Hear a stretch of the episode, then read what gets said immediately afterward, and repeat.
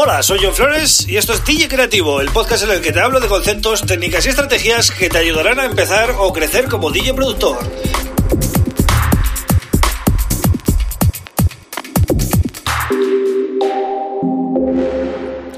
Hola, bienvenido, bienvenida a DJ Creativo. Mi nombre es John Flores y este es el episodio número 82 del podcast. Bien, hoy voy a hablar del de, eh, equipo mínimo viable que necesitas para producir música, ¿vale? Si te estás preguntando mmm, cuánta inversión necesitas hacer, pues te voy a decir ahora mismo qué es lo que necesitas exactamente para empezar a hacer música. Pero antes, como siempre, te recomiendo que visites mi página web johnflores.pro. ¿Vale? Es mi nuevo proyecto. En esta web vas a encontrar un poquito el concepto, ¿no? De lo que quiero transmitir con este nuevo proyecto. Quiero ayudar a las nuevas generaciones, lógicamente, a, empezar o a crecer, ¿no? Como DJ productor. Y bueno, enseñar un poquito los, las cuatro cosillas que he aprendido yo en estos 20 años de trayectoria, ¿no? Y bueno, ya sabes, eh, puedes escuchar este podcast en cualquiera de los podcasts habituales, eh, Apple Podcast, Google Podcast, Spotify e iVoox, ¿vale? Y también en YouTube, desde la semana pasada que subí todos los episodios, así que ya los tenéis los 82 episodios subidos en YouTube. Espero que dejéis algún comentario de vez en cuando para darle un poquito de vidilla a esto. Os estaré muy agradecido y bueno, la idea es crear una pequeña comunidad, ¿no? Si os apetece y la idea os gusta, pues os animo a participar ¿no?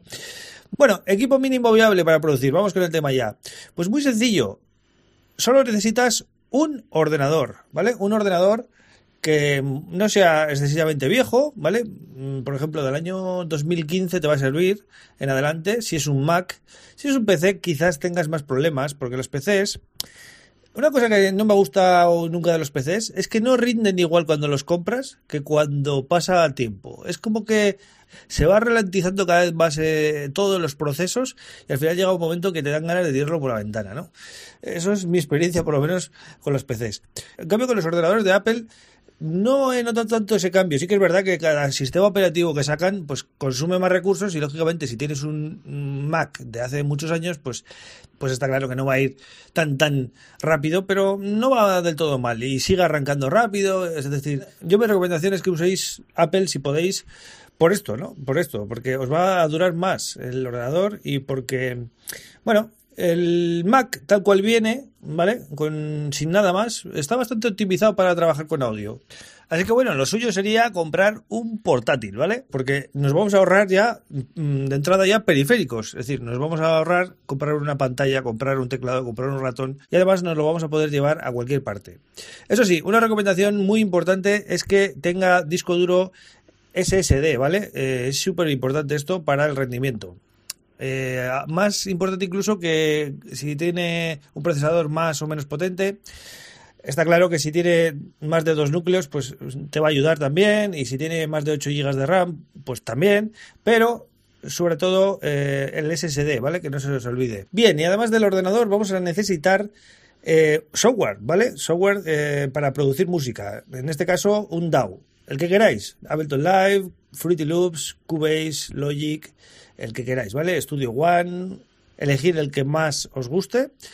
Y además de este DAW, ¿vale? Que ya va a incluir pues eh, las herramientas básicas. Además suelen tener ya samplers y eh, instrumentos virtuales y efectos, ¿vale? Por lo tanto, no, necesitaríamos plugins eh, VST o plugins de terceros en un primer momento. E incluso si ya viene con una librería bastante importante, pues eh, puede que incluso ya con ello nos podamos arreglar.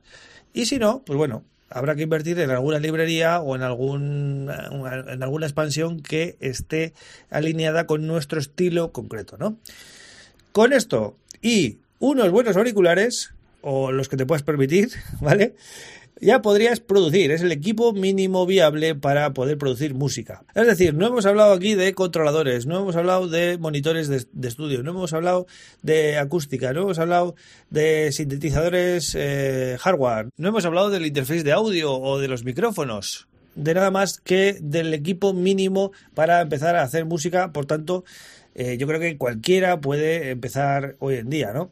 Además, tengo un vídeo de YouTube, eh, buscarlo si queréis, el de crear melodías, en el que estoy simplemente con un portátil, ¿vale? Sin nada más. y voy creando, eh, bueno, la estructura de lo que sería un tema melódico, ¿no?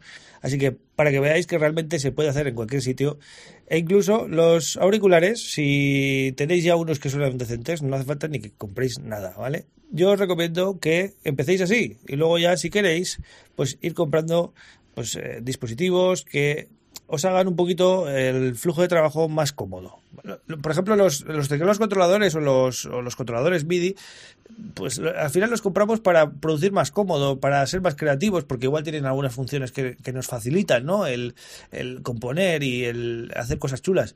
Pero realmente mm, la música tiene que estar en tu cabeza y de ahí tiene que salir y plasmarse en el DAO, ¿vale? Así que empieza a hacer música cuanto antes, porque ya que estamos en pleno COVID con con restricciones eh, ¿no? en cuanto a nuestro trabajo de DJ, pues por lo menos aprovechar el tiempo, porque luego todo volverá. Entonces, aprovechar el tiempo y producir música, aprender estos meses y luego pues eh, lo vais a agradecer, hacerme caso. Hasta aquí el episodio de hoy, espero que os haya gustado y nada, mañana vuelvo con otro tema súper interesante como siempre. Un abrazo, agur.